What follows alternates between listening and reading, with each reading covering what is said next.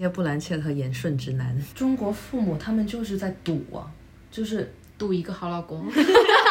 但这个问题就很大呀，你又不是戴锦华。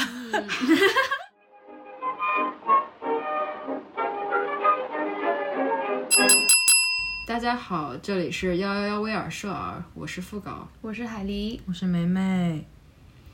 没想到我们这么快就到了第二期，可能很多人在催吧。很快，哪里快了？但是不管怎么样，还是先感谢一下第一期收到了这么多喜欢和支持，没有想到会有这么大的反响。我们竟然有超过二百个关注和超过一千的就是播放量，我觉得真的是远远超出我的预想，我们的预想，就是非常非常感谢从四面八方赶来支援的小伙伴们，感觉。确实，小某书的力量 是很强大的，但是能希望就是希望未来能有更多人听我们节目吧。希望我的咳嗽不会打扰到大家。今天是带病录制的美美，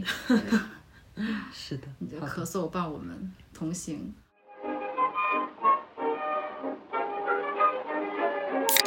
好了，那我们就直接进入主题吧。这次我们想聊的话题，其实是我们三个聊了很久且一直都想讨论的话题。因为觉得可能有点太过严肃和沉重，所以没有在第一期去聊。但是觉得依然觉得它是个很重要的话题，所以决定第二期聊一聊，那就是呃女性电影。这个为什么我们想聊这个来？海丽可以来讲讲。对，主要是最近，应该是这段时间吧，这三个月其实扎堆上了还挺多关于女性或者说讲女性故事的这很多部电影。然后其中呢，就我们三个都在看了这些电影过后，就摘了其中三部。那这三部片子分别就是《塔尔》、《女人们的谈话》以及《他说》。对，这三部电影应该是从去年大概下半年到现在比较饱受关注和也参与了很多国际电影节和奖项的三部电影。所以今天就是我们会先介绍一下这几部电影，然后呃，希望大家不介意剧透，然后可以。之后有机会就是找找资源可以看一下，因为我们觉得这三部电影都是非常值得去观看的，就是也是蛮有启发性的。这三部已经上了院线的电影，就女性电影之外呢，我们还觉得非常新奇的一个现象，就是接下来的一年当中有非常非常多的女性电影即将上映。我们在电影院有呃，包括讲 Emily 布朗特的电影自传式电影要上映，还有一个讲述青少年成长的。呃，Are you there, God? It's me, Margaret。这个一个讲述一个十几岁的小孩子发育的故事，还有一个是叫 Eighty for Brady，就是 Brady 其实就是吉塞尔邦辰的嗯前老公的故事，前夫前夫的故事，但主要是讲的。就是由简方达带领的四位女性怎么样一路杀进球场去看 Bradley，然后我会觉得非常有意思的是，这些电影其实涵盖了各个年龄段的女性，这几个电影涵盖老中青三代的女性，所以觉得好像这个市场真的在发生一些变化。那我们现在就来简单的讲讲这三个片子所讲的故事内容大概是怎么样的吧。好，梅梅先来吧。嗯，好，我那我就讲一下，他说故事也很简单，就是从。韦恩斯坦事件的，呃，他们铺垫了一下韦恩斯坦事件，然后就是详细的讲了他们怎么收集证据，然后怎么去联系不同的，嗯嗯，受害者，然后去取得他们的证词的一个过程。我觉得这个故事更多聚焦在新闻业的一次胜利吧，就是对，就真的新闻行业来说，对，稿子是发出去了，发出去，而且结合现实，确实是。有了一些改变，嗯嗯，确实，这个片子比较像是大家不知道有没有看过前几年奥斯卡得奖的聚焦，嗯，所以聚焦的 Me Too 运动版吧，算是，嗯嗯嗯，是的，是的。，Woman Talking，也就是那个女女人们的谈话，讲的其实就是它是一个比较架空的一个故事吧，是同名小说改编的一个故事，主要讲的就是在一个宗教殖民地里面有这样一群女性，她们常年受到了压迫以及性侵。然后在这样的一个呃恶性因素的驱使下，他们终于决定，大家要推选出几名女性来一起来商量，到底要面对这样的状况做出怎样的选择以及改变。然后最后他们可能就是呃在离开以及呃留下，嗯以及战斗这三个选择中来做出其中之一的选择，其中聚焦到了很多。也就是非常 literal 的，就是女人们的谈谈话，她们围绕着这个事件以及她们的立场以及她们的一个意识觉醒上的一些谈话，是一个非常值得去咀嚼的一部片子。如果有机会，希望你，也希望大家可以呃找来资源看。目前只有枪对版。那塔尔呢，应该是这三部里边影响力最大的，因为是由大魔王凯特·布兰切特主演的。嗯，这个故事呢，主要讲述的就是离神坛只有一步之遥的女性指挥家。嗯，就是这个也是一个虚构的故事，但是她是担任柏林爱乐乐团的指挥，然后主要讲的是在权力和欲望之中，这这位天才怎么样一步步跌落神坛啊。神团，跌落神坛的过程，主要其实里边提到了很多，比如说 Me Too Me Too 运动啊，或者在一个非常高层次的、很精英化的乐团里的权力运作是怎么样的，以及呃女性在这样的一个由男性掌握主导地位的古典音乐界里又是怎么样，就是一步步走。一步步成功，但一步又跌落。我觉得这三部电影导演都是功力比较深厚，但是我觉得最深厚的应该还是他尔，因为这个导演是比较有名。对，而且包括他的音乐，对如果你去能去电影院看的话，那个音乐是非常震撼。很完整吧？是的，嗯我看完那个电影，立马想听交响乐，当时就开始 Google 洛杉矶哪里有哪里有交响乐可以听。L A Feel，对哦，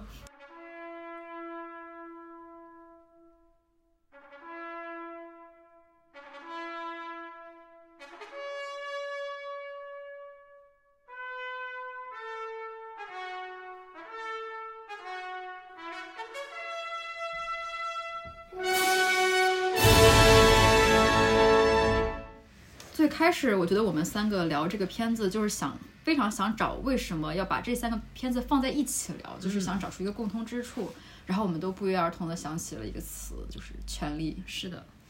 就我会觉得说是，比如说像他说，就是一个在行业内部的权利，就是韦因斯坦怎么样在娱乐行业里只手撑天，然后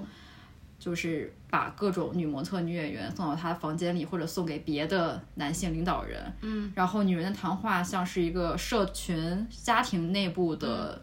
家庭暴力对女性的暴力和对女性的奴役和压制吧，嗯，然后塔尔就是，塔尔是一个我们今天非常非常想聊的电影，对，不过是一个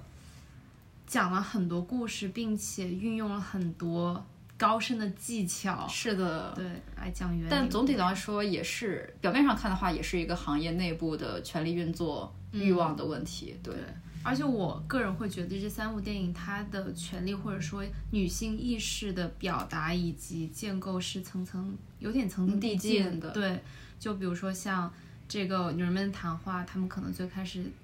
聚焦到了这个初级，他们有了这个意识，想要去做出改变，嗯，然后到这个什么来着？他说对，十他说三他说。笑什么？到他说就不会说中文了，然后他说过后，可能就是他们真的做行动了，做做了行动，成为了行动的主体。是的，而且结合现实来说，就是做出了一定的改变，他们掌握了一定的主动权、以话语权，嗯，在新闻业里面去把女性的声音给放大，或者说让女性声音被听到。然后到塔尔，这个很有意思的一点就是，女性成为了一个权力主体，对对，所以说也是我们为什么想要聊这三个片子的原因。是的，是的。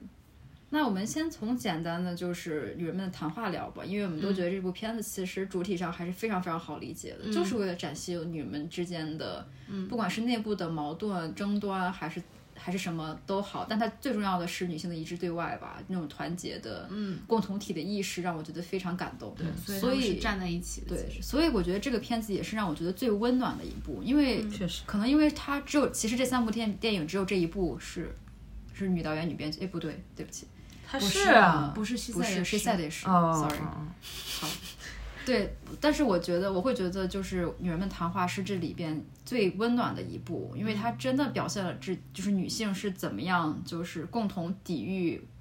一种外来的侵略吧，特别是它会。就是因为里边它有点像剧场的模式，它只是在一个空间里不断的交锋交流，嗯，探讨他们的去留。这个时候就会让我在让我觉得就是构建了一个非常舒适的女性空间，就是没有男性，只有几乎没有男没有几乎没有男性，然后嗯一个男性是旁观者，这个 setting 也非这个设置也非常好，然后。几乎是只有女性的情况下，大家就是各抒己见，想说什么是什么，然后想发火就发火。我觉得这种舒适空间好像只有女性、只有自己人的时候才会展现。就是如果在一个男女都有的混合团体中，可能女性就没有办法随意想说自说自己想说的话，然后发脾气，然后指责别人。可能只有在这种时候。女性才可以共享苦难、共享喜悦，可以放心的行使自己的各种情绪权利或者行动权利。对他们苦难本来就是每个人都经历了，这就是女性共享空间，就像是一个对受害者联盟。对，对我觉得女性可能为什么能建立起一个这样的空间，就是因为一开始我们都是受害者，所以就会有一种这种联盟的感觉。嗯，而且我觉得这里面。导演之所以能构造出这样一个舒适的空间，还有一个原因就是里面唯一的一个，应该是唯一的一个男性角色吧。嗯，本维肖演这个角色，他其实恰好起到了就是显化女性的一些困境的一个作用。就包括之前我跟你们提到，我有注意到他在可能电影分为前两个部分，那前面部分女性有问这个男性角色，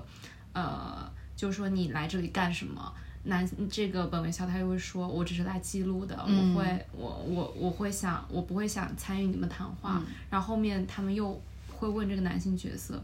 你会觉得你的意见不受重视吗？然后他就会说会。然后女性其实这个时候有一个很，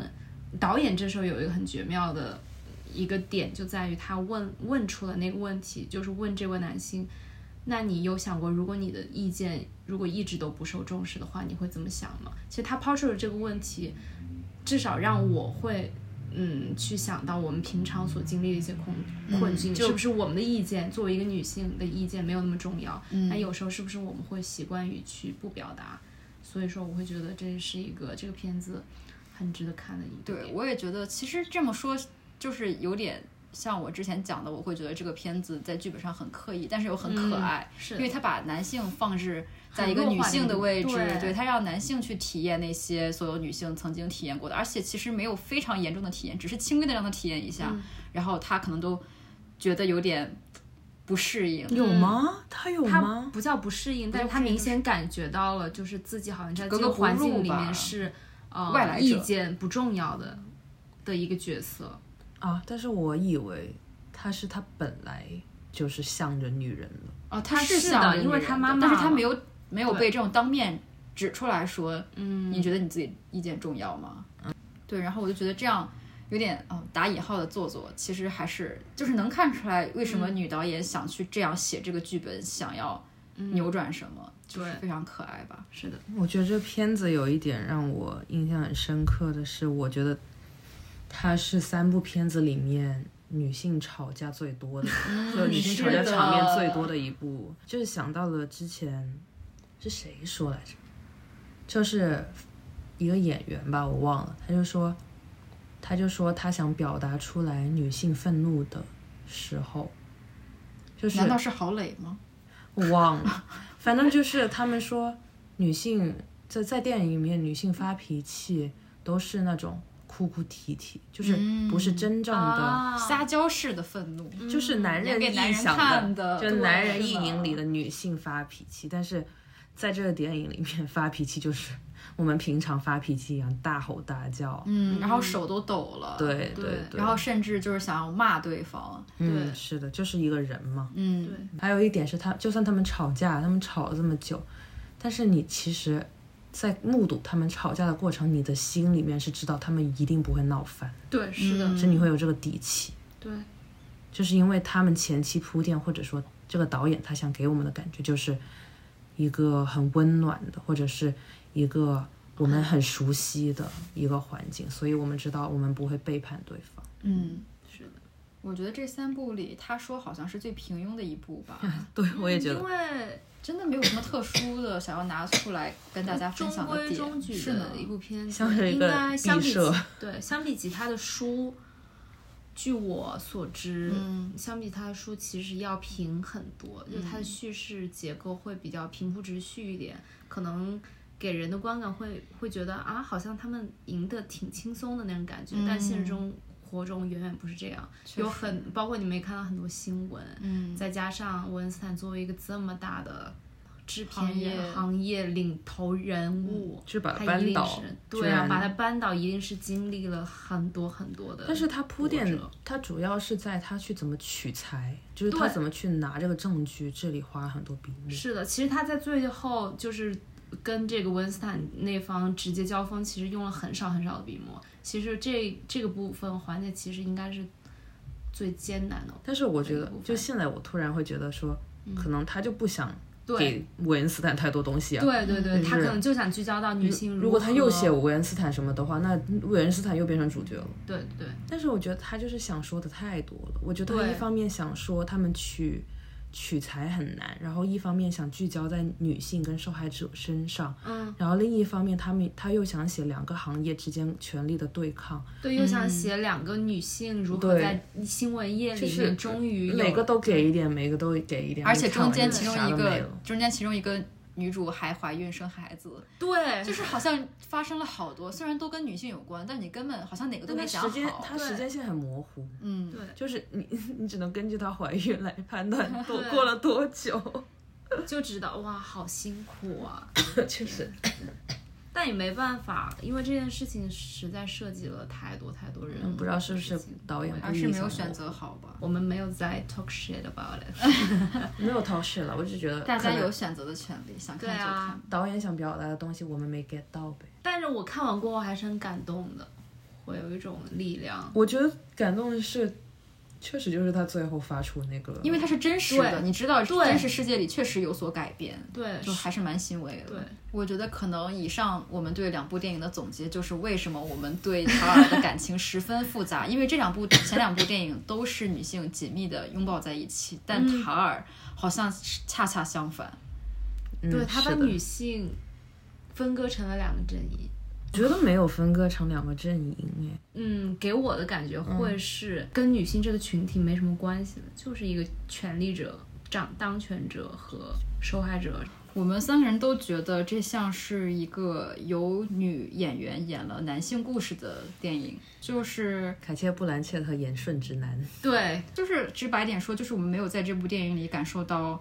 凯特·布兰切特作为一个女主任何女性的特质，对她干什么都像是一个男的。对，就是你可以完全抛出抛出她这个人本身的性别来说，如果你换一个男演员来演，其实是一样的效果，对。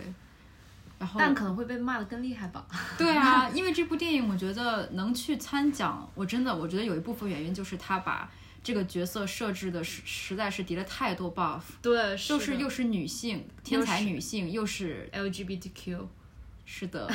然后还是哦，还是一个古典音乐界非常难进入的领域。对。我觉得我们就是想说，因为好像从来没有女性真正到达一个神坛顶峰的地位，嗯，就很难想象女性是否在得到权利的时候会做出和男性一样的选择。就是当他拥有权利时，他也把自己变成了一个施暴者。对，去进行一些所谓的行业内的潜规则。对，但是这部电影很显然，导演就是觉得人性都有共同之处。他直接抛出一个答案，对对，导演就假设女性也会做出这样的选择，女性在拿到权利的时候，也会就是像像男性一样，所以就会让我们很不爽。是的，而且我们包括我们跟另外一个朋友通讯录、嗯 跟一一个通通讯录录 跟着女通讯录聊聊天。他对这部片子观感，他其实也跟我们观感差不多一致，但他也同时也提出来，可能导演他想讲就是关于一个人性，当你拥有了一定的权利，拥有了一定的财富，包括社会上的一些呃地位也好，可能是不是都会进入到这样的怪圈，或者说，嗯，把自己变成一个传统意义上所谓的成功人士的模模样，去无意识或者有意识的去伤害别人。嗯，这也是比较有意思的一点。但是我觉得像刚才副稿所说的那样，也是有可能，因为我们缺少这样的一个范本，嗯，让我们去了解啊，是不是女性真的到那个地步也会成这样子？可能我觉得就是大家很难想象，嗯因为我们没有经历过那种，我们都没有经历过就是母系社会，所以我们嗯就很难想象，我们逃离逃离不了自己的局限性，去设想一种未知的状况。所以男导演、男编剧在想讲述这个故事的时候，就会套我们现在所有所拥有的范本。嗯，但是那你会不会觉得是我们其实是因为内心不想让他们把我们作为女性写的这么是的，我也有在想过这个问题。我就是在想，是否是我们不愿意接受一个这样的不太光鲜的女性角色？但我觉得，当我们在反思这个问题的时候，其实就已经说明了问题的严重性。就是男性有各种各样的角色在大荧幕上，而女性就很少，所以我们才很在意每一个女性该是什么样子。因为其实之前之前戴锦华老师就是总结过女性有三种模样，嗯，但是男性其实很难分类，女性就是地母、圣女和妓女嘛，嗯，就是这三种基本上就是可以概括我们之前所有经典电影，但是男性却各式各色的，所以我们不会觉得出现一个好男人形象或者出现一个坏男人形象会怎么样，因为每个都有大量的电影存在，但是好像就是没有一个真正让你觉得特别讲述女性的故事，然后让你觉得特别。也不是说特，我们不需要一个成功女性。其实我我也不奢求去看一个成功女性的故事，而是希望看到一个属于女性自己的角度吧，他们属于他们自己的故事。嗯就是真实性上，我觉得塔尔真的我觉得他一点都不复杂哎。对我觉得塔尔这个角色，就是刚才你说男性角色各色各色各样，我就想到说很多那种坏人的角色，其实很多人都很喜欢，因为他身上带有那种复杂性，他坏中带好，就是阴阳。啊，对你没办法对阴中带阳他就是他它变坏是有原因的，然后这个原因还让你觉得就是他因为这、这一点点的好或者一点点的坏，让这个角色更加丰满起来。是呢，我认为的塔尔，他的他就是一个很片面的一个角色，就他没有那种让我觉得，哦，他还有点好的感觉，就是他就是彻底的运用这个，把这个权力用的那个淋漓尽致的，这是一个顺直男里面的一个完美形象，天才的形象。就所以这才就让我觉得很膈应，而且还是一个女性，就是包装成一个女性，嗯，来卖给我们。所以我觉得塔尔是一个完完全全的男性故事，它是展现了一个女人像男人一样成功，而且我觉得他的认自我认同就是个男性，嗯，就是在在剧中在电影中他会跟别人说我是孩子的爸爸，对，然后他跟他老婆在一起的时候也是展现的非常的嗯，直男癌，就是他会他老婆说，如果你还这么开，着让我下车，他就直接把他停下来。对他就是有一种男性的那种霸道，说回刚才那个，就是让这个塔尔这个角色更加丰满的这一点，我就想到这个男导演估计也是逃不开自己的那个性别局限性，嗯他无法想象一个复杂的女性性角色色，是的，他只能是他可能觉得他把这个角色描写的很好，我不知道啊，我是瞎说的。我觉得他可能就是那有没有可能就是他其实就不仅是他想描绘这些角色，包括他在日常生活中感知到的女性，他也会把女性简单化。但其实我觉得他已经尽力了。我觉得他他他就是其实还是体察到了很多女性很细微的瞬间。就在人性方面，他还是会从自己出发来嗯想这个女性在抉择的时候他是怎么做选择，嗯或者是面对这些质疑的时候他是怎么做的。就是他不会像我们一样，可能因为我们的性别，然后嗯思考很多。嗯，或者是担惊，就是会准备很多 Plan B 未未雨绸缪。嗯，就是卡塔尔在里面面对质疑的时候，他第一反应就是他否定，嗯，就是他他他第一反应就是你们肯定都是错的，就他内心会这么会这么想，就是说这些都不是什么事情，都不是什么大事，嗯，就是我肯定不会不会掉落神坛吧，我觉得他就是有这种笃定。你觉得有没有还一种可能是他对自己能力的肯定？他觉得自己确实就是非常……啊，他他确实能力就很好啊，他确实能力就很好。但是为什么就是你不觉得奇怪吗？他觉得自己能力好就可以盖过一切，就是他信心别人这都不是事儿，他就可以全力操作运作过去。因为他很懂这个游戏规则呀，嗯，对，就他已经在这里那么多年了，他已而且懂了，而且他这是一个本来就是一个男性主导的，而且他有很多那种前辈，就哦是双引号的前辈，经历过相同的事情，不也是都没有被 cancel。嗯嗯，但是他自己也是靠权力的应用才会爬到这么高的吧？包括后面不是你们刚是的哦，是的，是的，是的。我觉得非常非常就是狡猾的一点是，像这种古典音乐界里，就是指挥家他有巨大权力的时候，你好像真的没有办法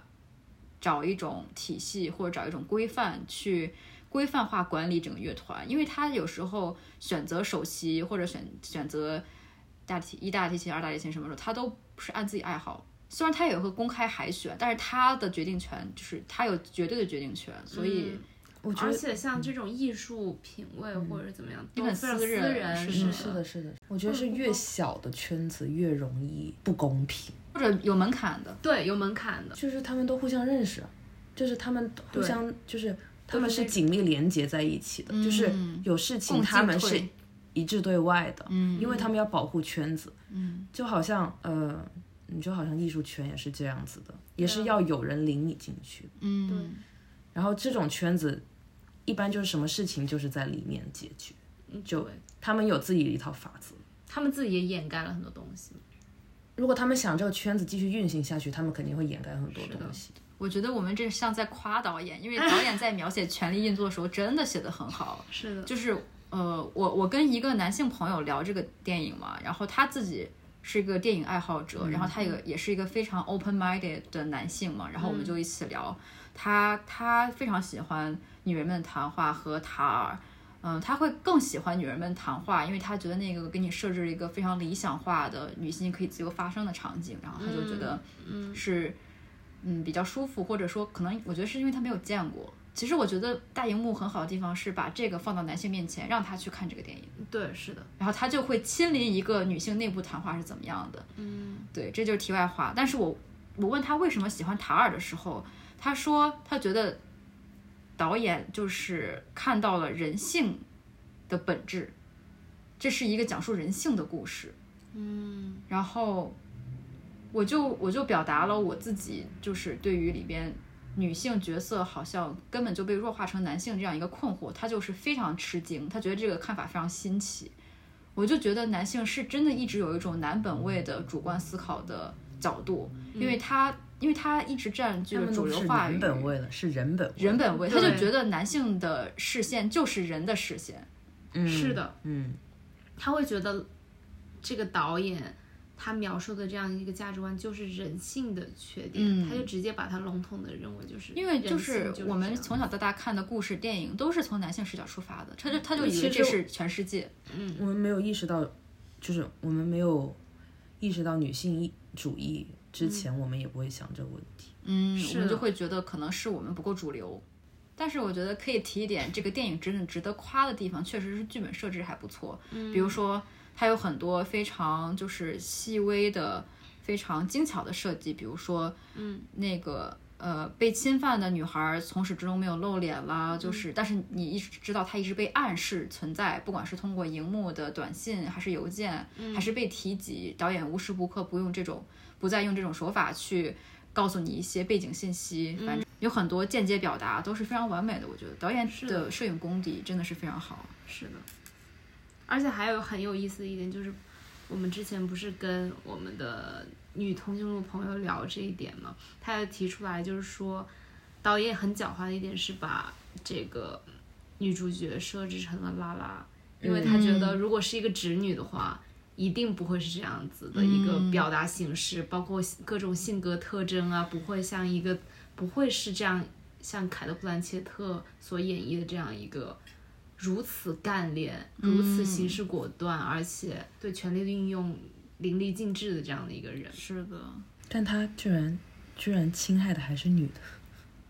对啊，所以只有女人受伤的事情。达成达成了。我觉得种他跟男性之间是竞争意识，跟女性之间是操作运用意意识。对对，这就是很难啊，这就是很男性。对的，他是拉拉，然后，他是顺直，但是我们刚才也就是我们跟这个朋友聊的时候也提到一点，就是他作为拉拉，对于他在这个虚构的古典乐世界里面晋升的路是会更加顺利，嗯。因为他不会在意男性的目光。就是我，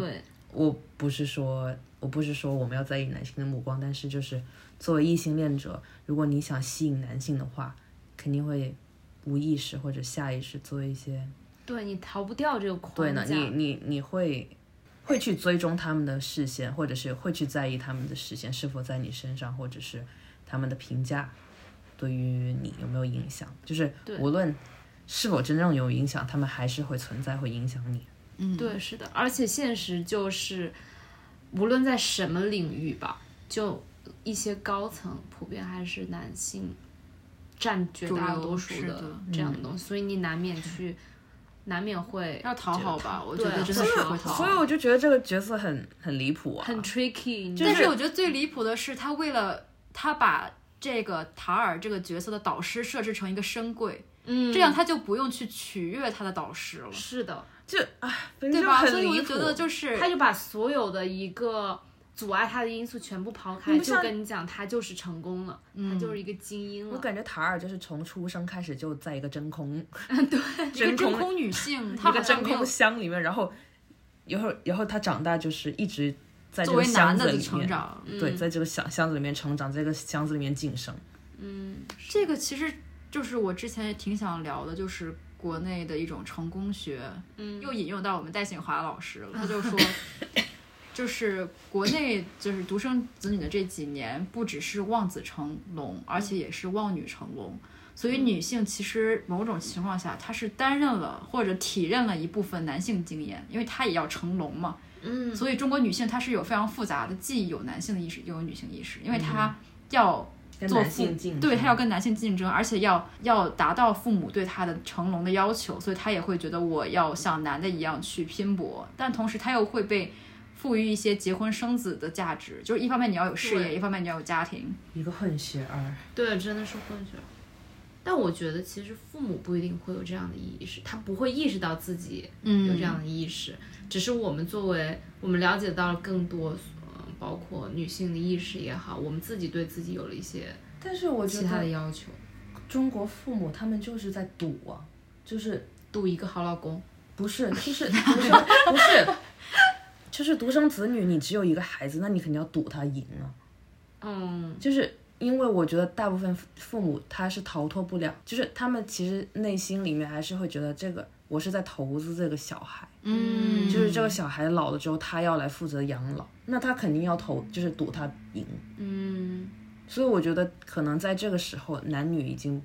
不太重要了，因为他只有一个。嗯，是呢，嗯，所以之前不是有好多网友就老说，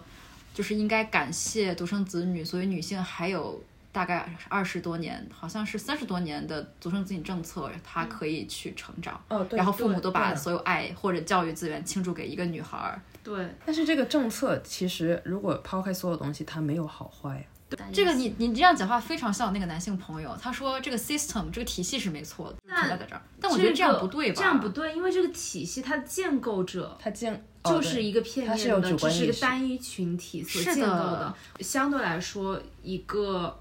呃，我之所以称为女性为弱势群体，主要是因为我们发声的这个渠道渠道机不够嘛。所呃，在这方面是弱势，所以那在这样的系统里，就算你说它系统没错，那运用的人只聚焦到了一部分群体，那另一部分群对另外一部分群体来说，这就是不公平，就是不好的。刚才聊成功学是为啥来着？我想说是说塔尔成功来着。哦，我就说他一直往上攀爬这种，哦就非常的成功学嘛。但是我觉得其实这样说不太对，因为有些艺术家他真的是纯粹想达到一种艺术境界，就是他对体悟全部的精神，就是音乐内核。但是这个塔尔，我我有我为自己辩解，我觉得他回到自己的出租屋里看自己以前的奖杯，那他其实是有虚荣很大虚荣心在的，他就是想站在那个顶峰，然后去俯瞰所有俯视所有人。嗯，他是享受那种权力胜利的那种喜悦的快感的。那个他已经跌落，他已经被 cancel 了那会儿。但是，但是确实，好吧，当时电视里在放的是要音乐走向所有人，就是音乐不在乎形式金钱，而是走向所有人。但我感觉那、那个但我感觉导演当时会他想表达，我个人感觉他想表达就是他失去一切过，他他有一种回到本源本的本源，然后找自己的初心，这样那种感觉，并且去往东南亚进行一段修行，去第三，我第三世界国家。我觉得这个地方导演，我都不知道说巧妙还是说恶心的好呢，就是恶心，恶恶心恶心了。就是恶心，就他不仅失去一切，他在失去一切的时候去往第三世界国家，就是要去更低的地方。为什么？去一个更低的地方。而且真的，大家就是还是听我们剧透吧，我觉得没有什么，就是。所以他在柏林，在欧洲高等世界里没有感受到任何，就是他当时被《纽约客》采访，问他有没有在行业里感受到男女性别差异，他说没有。嗯，然后，所以他可以压，就是剥削别人。当他去到东南亚，然后想去找一个按摩服务的时候，他透过玻璃看到了十几个女性被他选选择，然后他冲出那个大门就吐了。对，然后在那个时，他在第三世界国家感受到了女性作为弱势和被被运用、被被剥削、被凝视的对象，他感受到就是十分恶心，不能接受。他其实自己心里一直知道自己在剥削女性，只是他自己把它掩藏起来，就去逃避了了他有个这个问题。话术，他对他有个话术，并且把自己也说服了。他说，反正这圈子就是这么这么运行的。对啊，他就就把自己说服了嘛。当他是当他不在这个圈子嗯过后，他跳出来了，别人把这个丑陋的一面就直接平铺给他看，他就觉得，哇，就是自己也接受不了了。这也挺要到第三第三世界要到第三世界，这个真的无语，我都不知道越想越无语。为什么一定要去第三世界国家？我们怎么你了？对啊，别来，别沾边。但是我觉得我们对桃儿也不是全然的不喜欢，有很多地方也都让我们相视一笑。嗯，比如说他他约那个他想要勾搭的女生去餐厅吃饭的时候，他们那段你还记得对，吗我还记得，就妇联那一段是吧？妇联妇联妇对对女运动的妇女运动，因为他当时那个女生介绍的是她要去祭奠，就是妇女运动的先驱，嗯去什么克里姆林宫面前献花，然后是三八那天，嗯，然后塔尔就摆出一副就是哦，是他的生日吗？对对对对对 然后然后那个女生说不是三八妇女节，对，刚好，我我我感觉我感觉我们这期出的时候也差不多快三八了，那就借这个机机会祝大大家家三八妇女节节快快乐乐。三八妇女节快乐，月更博主，不不要女神节。但是这这一段真的很神来之笔，就是把一个就是男男打引号的男性盘太难活了，你知道吗？真太的难太太难了了。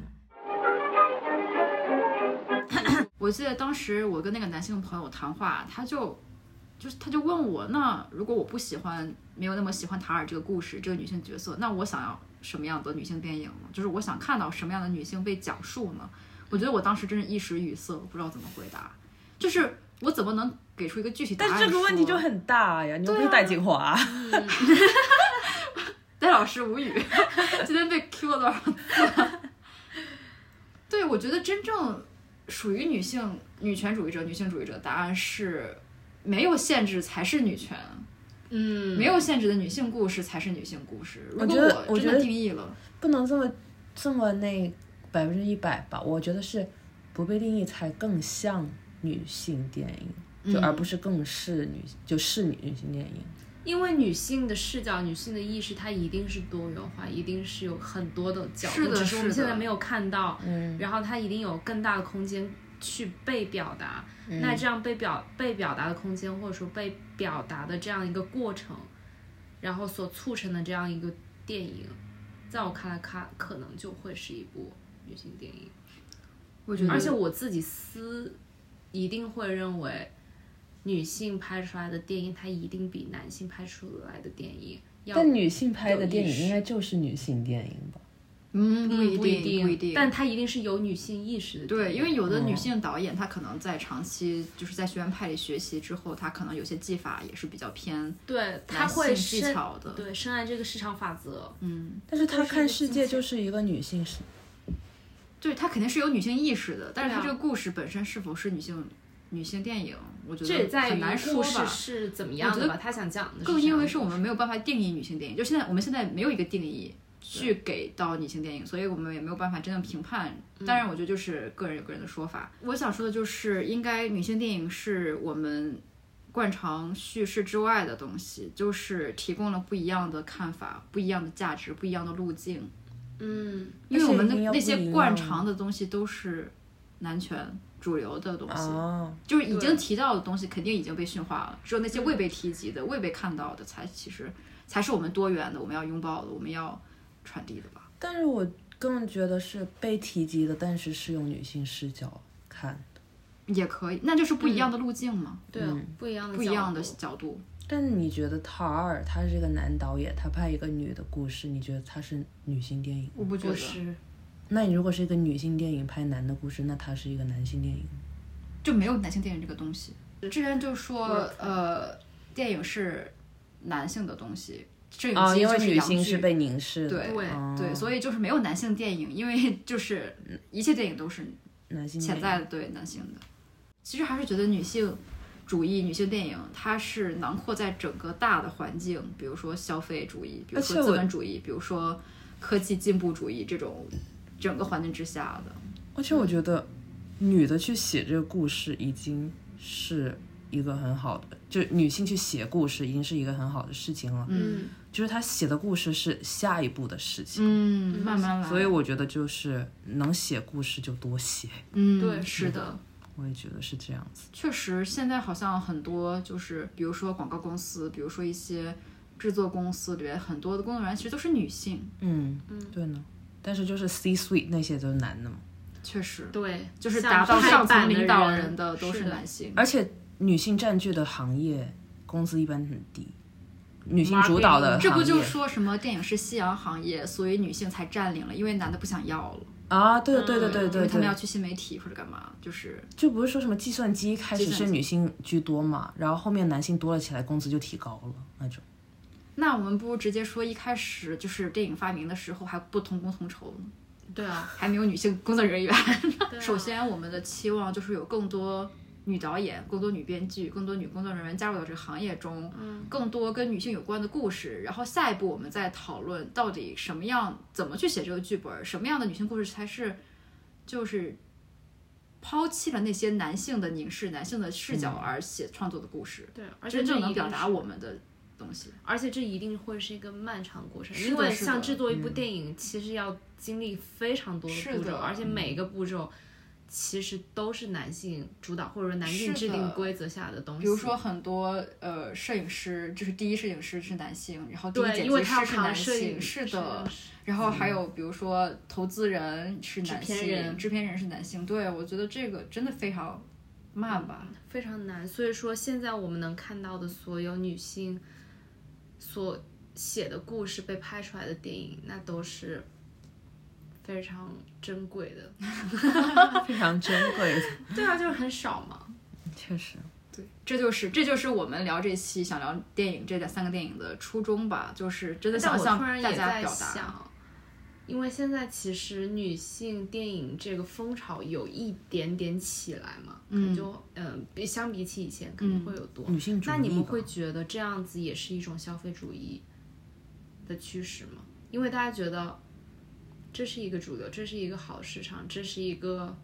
可以竞争一些。我觉得部分原因是的，就是因为好莱坞旧有的体系里没有太多好故事，或者没有新故事了，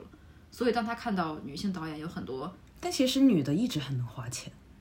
很能只不过现花钱就是女的本来消费力就很强，哦，但是现在她就是想讨好你了呗。啊，我觉得这是个好事啊。是的，一方面就是工行业内部，就是制作那方，嗯。也是女性开始崭露她们头角，然后贡献更多有意思的故事，或者一些比如说这几年很多有意思的故事的新奇视角，比如说像波德小姐，嗯然后可能反传统一点点反传统，然后还有什么类似的电影，对，而且并且有越来越多的男性开始说自己是女权主义，他们就会去看这样的电影，不要听一种一方面也是女性消费力上涨，更多更多独立女性愿意去消费，然后贡献自己力量，所以就是两者结合。嗯但这我觉得整体还是消费主义先进。对啊，就是消费主义。我觉得是就是以前女的没有钱的时候，那谁在乎你呢？就是她整个市场都不在乎你。嗯，但是现在女的能赚钱了，而且女的消费就是在各个类别，她们的消费力度是就是，而且消费欲望是会比男性大很多的。但是同时，这也显示出来消费主义对于女性的侵害了。这这是对，那是因为消费主义到最后钱都给了巨头们，巨头们都是男的，嗯，对，但是但是现在这个阶段真的是可能走一步是一步吧。但是对呢，就是觉得说，他如果他，呃，至少他现在在意你了，他知道你了，他是认可你的存在，认可你的消费能力的话，嗯觉得同时那我们的消费如果是。能带动别的女性来创作的话，我觉得那哪怕她所创作出来的女性是割角色也是阉割的女性，或者是片面的南宁的女性。那也好过没有吧。刚才聊远了，我们先回到我们的我们正题吧。其实一开始我们选这个在选题的时候，啊、刚好海狸跟我们分享了一个他朋友的一个故事。对，就当时他又跟我讲说，他有一天在 Instagram 上面发照片，然后就被学长搭讪了，然后就邀请他去一个鸡尾酒吧喝酒。然后我朋友有他有男朋友嘛，然后他就嗯不知道怎么回，然后我就说那你直接拒绝。还就直接说什么下次带我男朋友跟你一起去怎么样，就是一个比较婉转的方式拒绝掉嘛。嗯然后但他就说，我朋友就说没有回，因为他不知道怎么回，因为他觉得他想跟那个男生搞好关系，找他内推，嗯内推就是工作上的一个内推，嗯，然后当时我就立马想到了这个权力的压制以及女性自己自我阉割，嗯的一个过程，在生活中是非常多这样的状况，然后这就引出了我们接下来也想呃引出了我们想讲的这个话题。嗯，就是好像在这种现实情况下，女性一般都是先觉得安抚男性，就男性不好惹，害怕以后好像出什么问题，就是有不好的结果。所对，因为我们知道他就是掌权者，嗯女性自己就知道他，哪怕。呃，他不是一个所谓的位高权重的人，但是他作为一个这个社会运行机制的一个主流权利，他一定会有一定的他天生带来对天生的话语权，而且并且这个社会的规则都是向着他的，而且包括对于一个男性本身这个群体的一个长期以来被压，也不叫被压迫吧，被压制这样的一个环境下。我们会把自己放在比较弱的地方，会觉得男性就是不好惹，我还是不要对他说出这么尖锐的话，或者怎么怎么样，会有一定的自我严格。就好像这个尖锐真是用的好，就是大家好像总是怕惹到他们。对，而且总是会怕怕自己说的太尖锐，其实不是，就根其实一本没点都没尖有锐的尖锐，对，啊！突然就想到我那个什么？例子，就是我刚才跟你们讲，就是有一次另外一个朋友，哦，对，然后大家一起在那个看电视嘛，在看《换乘恋爱》的时候，然后他呃那个男生是我呃一个朋友的男朋友嘛，然后当时其实我们大家也没有很熟悉，然后就在一起看电视的时候，因为我们看的太专注，我们几个女生一起就非常喜欢这部 综这个艺综艺，然后想看非常专注，然后这个男生因为才开始看，他一直在问一些问题，然后当时我就出于开玩笑，我自己觉得是开玩笑啊，然后我就我就嘘，就让他近身，你知道吗？然后他就不说话了。然后后来我就反复咀嚼我这个动作，我就在想有没有冒犯到他？对，没有冒犯到他。我在床上辗转反侧，我觉得不在于他，而在于为什么你要反思，这就说明问题。对对。然后呢，就第二天过后，我就去找呃我的朋友，跟他说起这个事情。然后我朋友就说：“哎，你不用管男的，你就你让男生晋升就晋升，别管他。”然后，而说这个话的同学，呃，说这个话的朋友是那个女通讯录朋友，啊，让我也会在想，这是不是因为她是女通讯录，所以她不需要讨好，她在某种啊程度上不需要讨好。我们怎么顺性恋这么难啊？天呐，真的顺直女，顺直女，我们顺直女又舔男的了，女性意识连聊得陌生男的挺难的聊天。我觉得就是照顾他们的脆弱的心灵，搞得他们现在就是跟娇滴滴的，一碰就哪怕就我只是说了，我也会觉得自己是不是太尖锐了，你知道吗？其实明明没有。我们以后要被禁掉的词儿越来越多。对，当时我听到海狸这个故事，我就会更加的觉得，好像权力是寄生在男性群体里面一样。嗯，哪怕他们只是我们的朋友。或者说同龄人没有任何权利、没有任何利益交纷争的状况下，你仍然会去想会不会潜意识的会去想是不是会冒犯到他们。那在这种过程中，是不是我们自己让渡了我们的权利？我们不是一直在让渡权？不，就是我们虽然有意识嗯，想在生活中去重获这样的权利，但是潜移默化中，我们又比较小心翼翼，对相对于男性来说，而这种小心翼翼就是默许了。我觉得有时候我我们在追求的时候，也是因为我们终极目标就是女权、平权这样，然后就会想说，不要物极必反，伤害到另外的群体，然后从而没有达到一种女权想要的状态。但其实这样非常不好。我前几年真的是这样想，但我这几年就不会这样。我这几年就是稍会极端一点，我就觉得对，就是伤害就伤害，而且一定要就是冒进一些啊、也不是冒进了。希望大家不要觉得这个词儿是个贬义词。我觉得害我们的时候，他们都没想，确实。也没有关心我们的想法。我突然想到前两年应该是女权最被污名化的嗯那两年的时候，当时我自己也会觉得是不是有些话它确实很冒进。然后当时我，我记得我在某瓣上看到了一个令我现在记忆尤为深刻的一、一句话吧，也不叫一篇文章。总而言之，它就是讲。真正的改变一定是激进的，嗯，所以说那些激所谓的被污名化的激进的女权主义，她们才是真正真的女权对，在有真正的女权也不叫真正不能的，定义，不能定义，不能定不叫真正女权，就是 真正做出改变的人，会会对，而且说实在的，我觉得我们还不够激进呢。我们不够积极。嗯咱又没打打杀杀的，打杀都是男性，咱只是让别人嘘，咱只是嘘，然后就是啊操，我是不是太激进了？我觉得这这招很有用哎，就以后在公共场合里，然后你就看到男的就是不爽，他就嘘嘘。我觉得他肯定会愣住。对，而且一般男的就是他不敢惹脾气不好的女的，对，就是超出他的超出他的经验之外，他都会愣住，他不敢说话。他可能会他会气急败坏，What the fuck？不会？他说他说 Why she's she's in me？我觉得他会这么说。又想了一个案例，嗯，案例就是 事情，就有一次我跟那个朋友，嗯，然后当时我们他是一个男生嘛，然后当时我们一起去打印店，打印店完出来过后，就碰到一个流浪汉吧，然后一个男的，一个还挺魁梧的一个男的，然后他就对我们有点像吐口水那样子的一个举动，嗯然后当时我那个男生朋友就立马就骂回去了。哦，对，然后当时我可害怕了，然后我我就会想，那如果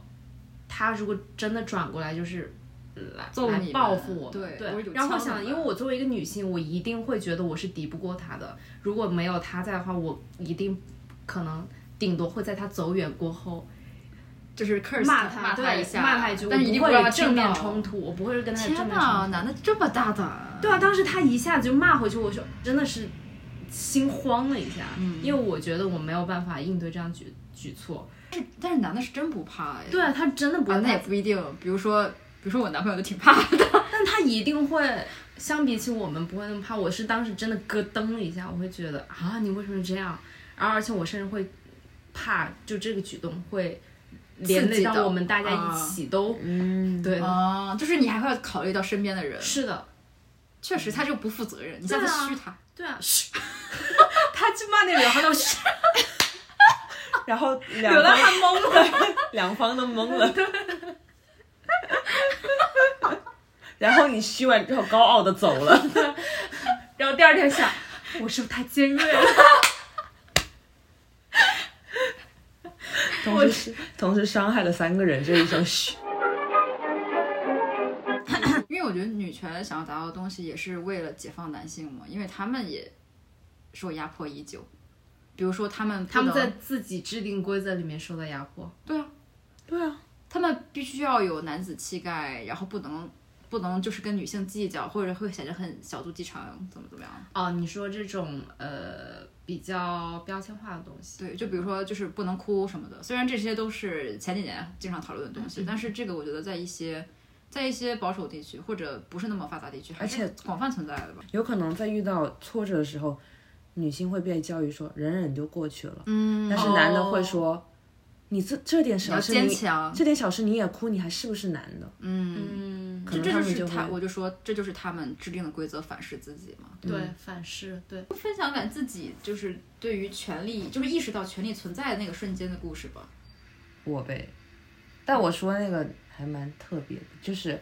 我初中的时候，就是，呃，我初中的时候被霸凌了，然后呢，就是这这段事情已经说过很多次，但是我最近发现有一个很很神奇的点，就很新奇的点是，因为当时我是我是班长，然后呃，当时欺负我的一个女生，她其实就是只是一个没有任没有任何 title 的一个女生，但是呢，她对外宣称她是那种啊、他这外面有人，就是啊道上有人，罩着他，对，所以就班上的人都很害怕他，但其实没有人会考究他是不是真的有这种啊、人脉网。但是呢，他就是他也一一是他情商很很高，二是他很会怎么说，很会拉拢人嘛。还有跟老师关系也很好吗？关跟老师老师关系不怎么样，但是他会他会知道怎么去，就他会比我更加游刃有余的在人际关系里面去相处。对对，然后呢，三就是他很会利用这个外面有人的这个噱噱头，嗯，然后呢，他当时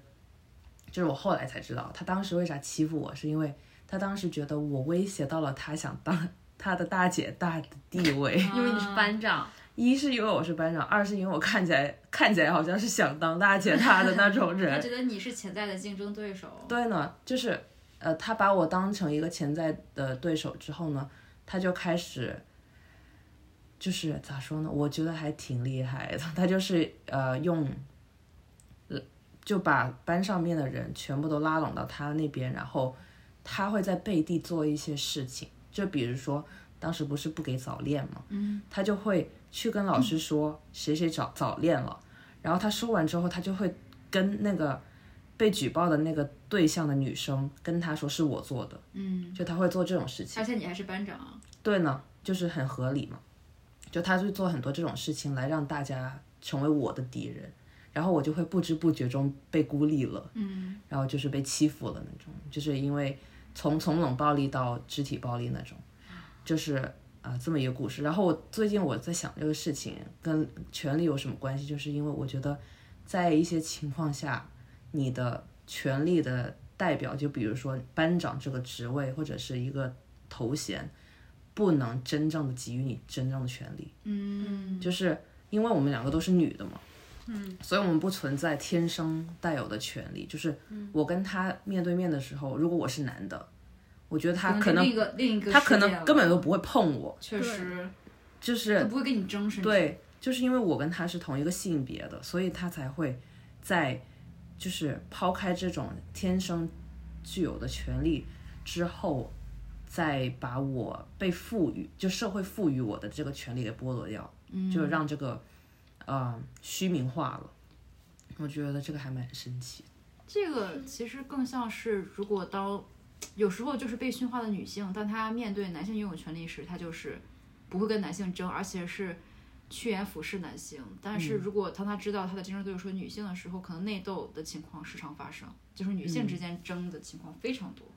而且就让我觉得，就是权力就是一个嫁接，就是权利。对，那这样的状况下，像你刚才说的，她面对一个女性的时候，更有一种竞争的心理，那也是因为她觉得男性是天生的权利者，对嗯，争不过，嗯所以想要找一个比较简单一点的方法去，拥有权利对只能从同伴的身上掠夺。嗯，是的呢。然后我觉得确实就是蛮奇怪的，比如说我之前讲过，说我们初中除了有大姐头之外，还有大哥头。然后我当时初中玩的好的，我们几个朋友里面也都是男女对半，而且大家都很单纯，到现在都是好朋友，所以好像真的没有遇到过太多。就是来自身边的性别歧视吧，而且可能因为我一般是比较强硬的，或者比较没有表情的那种人，然后男性可能一般也不太爱招惹这种男这种女性，嗯，就是我看起来不是特别好惹吧，大概。但我我如果硬要说性别歧视，就是特别明显的，我也没有确实遇到过。只是刚才分享这件事情是跟今天谈的哦问题有点我有我不是之前很多人，就是之前好像我们都有聊过，什么时候开始到意识到女权或者嗯女性主义这种事情。反正我是大学本科期间，嗯然后呃，我现在记忆印象非常深刻的，倒不是我女权意识萌芽的那个瞬间，但是这个事情确实是某个节点吧。就是我记得当时我跟我们学校诗社，就是因为我是中文系的嘛，当时，然后我在我们学校诗社，然后就就认识一个男生，就社长吧，然后。我们就有一次就是两个人一起聊天嘛，就在学校校园里走，然后他突然就说到，说觉得不管怎么样，还是好像男性更聪明一些，因为行业里的男性展展露的更多，这就代表着就是女性是因为不够聪明，所以才没有就是啊，出现。好生气。然后，但是但是因为这个大概是一六年的时候吧，我现在已经不会觉得这种生气，我觉得好傻呀，好傻，对吧？但是当时我真的的就是在思考说，哎，为什么行业里就是没有太多女性，对吧？就是因为你没有读过相关的东西，你你没有被启蒙过，你也不知道这类的回答该怎么应对，你就没想过这个问题。其实就是陷入了他的逻辑陷阱。是的，就是其实你只要跳出那个逻辑，你就立马知道这个完全就是不堪一击。对啊，是呢，就是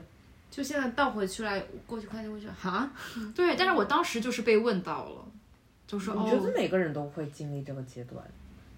我已经想不到我我的萌芽阶段是什么时候，感觉是一个啊，非常女权主义吗？对女性意识，反正是一个非常潜移默化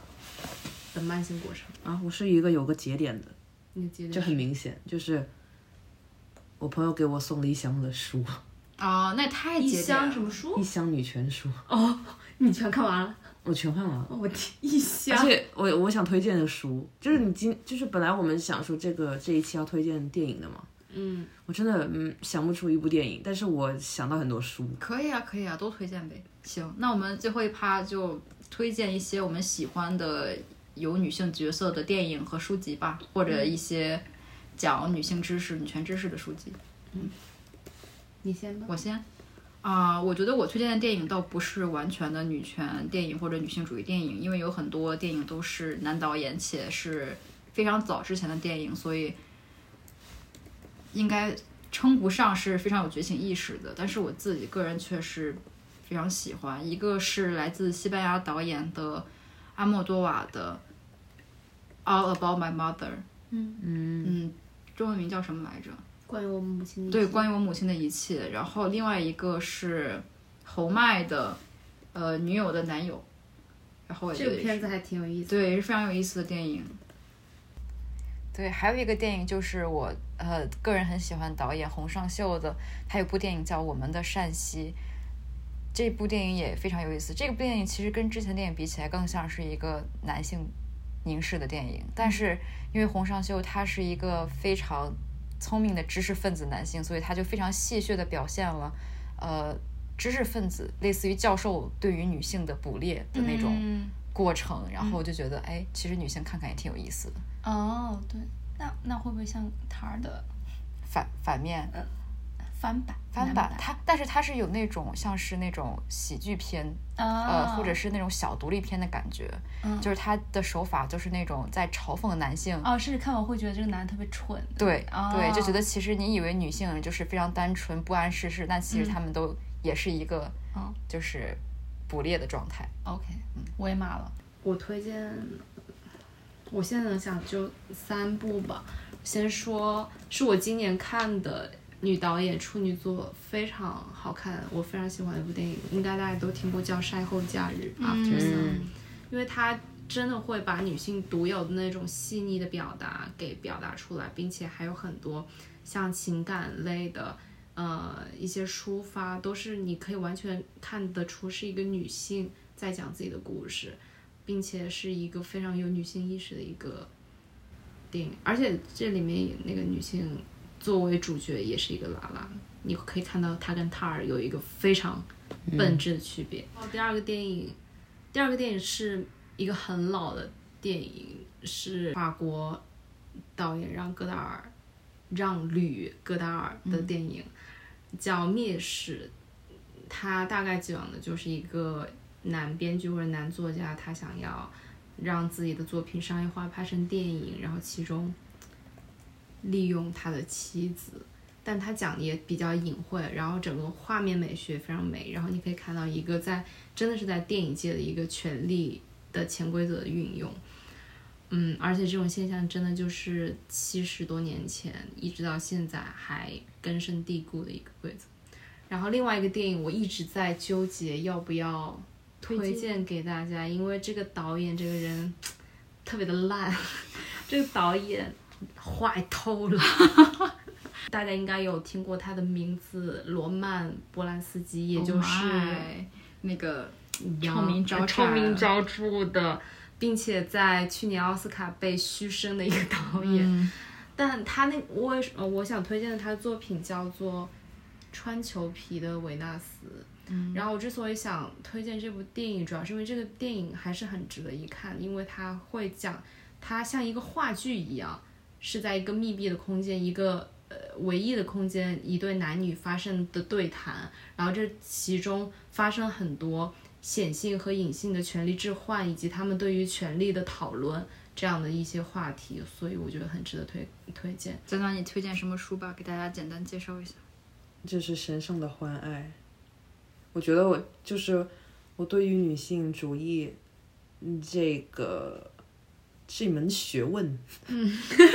就是靠这本书给我打下了一个基础。我觉得神圣的欢爱对于我来说是一个打底的一个书，嗯，所以我很推荐这个圣性神话与女性肉体的政治学。是的，是的，特别好看。加入书架。还有就是那个阅读浪漫小说，还有阁楼上的疯女人。嗯可以，到时候我们都写在那个详情里，大家可以去查看。嗯，那我就再推荐几部轻松的吧，小说，就是这几年的作品，就是也非常有名，相信大家都听过，而且也是我非常推荐的，而他们都从书本改编成了影视作品。一个就是《我的天才女友》，非常非常有名，嗯，还有就是也很推荐萨利鲁尼小说改编的《普通人》和呃聊天记录，对，都很轻松，可以看看，都是非常女性的故事吧。我觉得这其实称得上是女性主义，是的，女性主义作品。但我没有看那个剧电视剧那个聊天记录，看对我看的都是书。对书也很有意思，是书很有意思。行，那我们今天这期就到这里吧。感谢大家的收听，希望大家不要觉得我们太无聊，然后希望大家在评论区里就是评论或者推荐点赞或者推荐想让我们聊的东西，或者推荐自己看过的喜欢的书籍和电影。对，今天到这里吧，谢谢大家，拜拜拜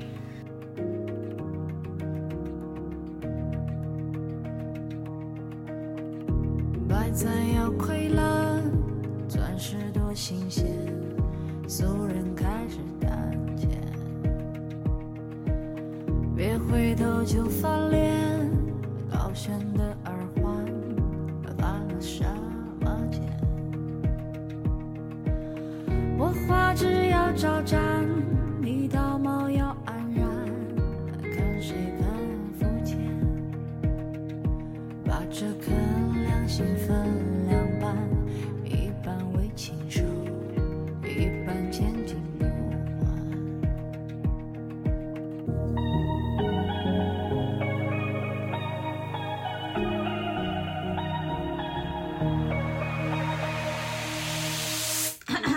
还在呢，都到这儿了，听个彩蛋再走呗。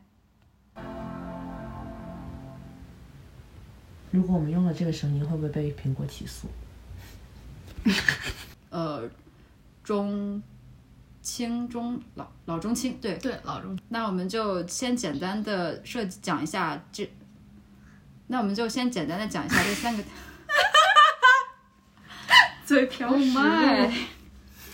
那我来说可以剪进去。对，但我还是挺推荐塔尔在家看的，因为电影院版的，特别是在美国这边，它它很很多多生涩的词组。没有翻译，对，特别是古典音乐那些词汇，什么快板而且它渐柔之类的。德语他也不翻译。对，对听得我云里雾里。最开始的时候，对，所以就是有机会的话，就是看一下枪版，然后如果孩子也很喜欢 有机会的话有机会，看一下枪版，鼓励大家看起来。它有资源。呃，对，所以如果有机会的话，就是可以希希望大家能去看一下网上的资源什么的。然后，如果很喜欢的话，就可以去电影院。嗯，有机会的话，去电影院 看看。一下现场。如果喜欢的话，就可以看枪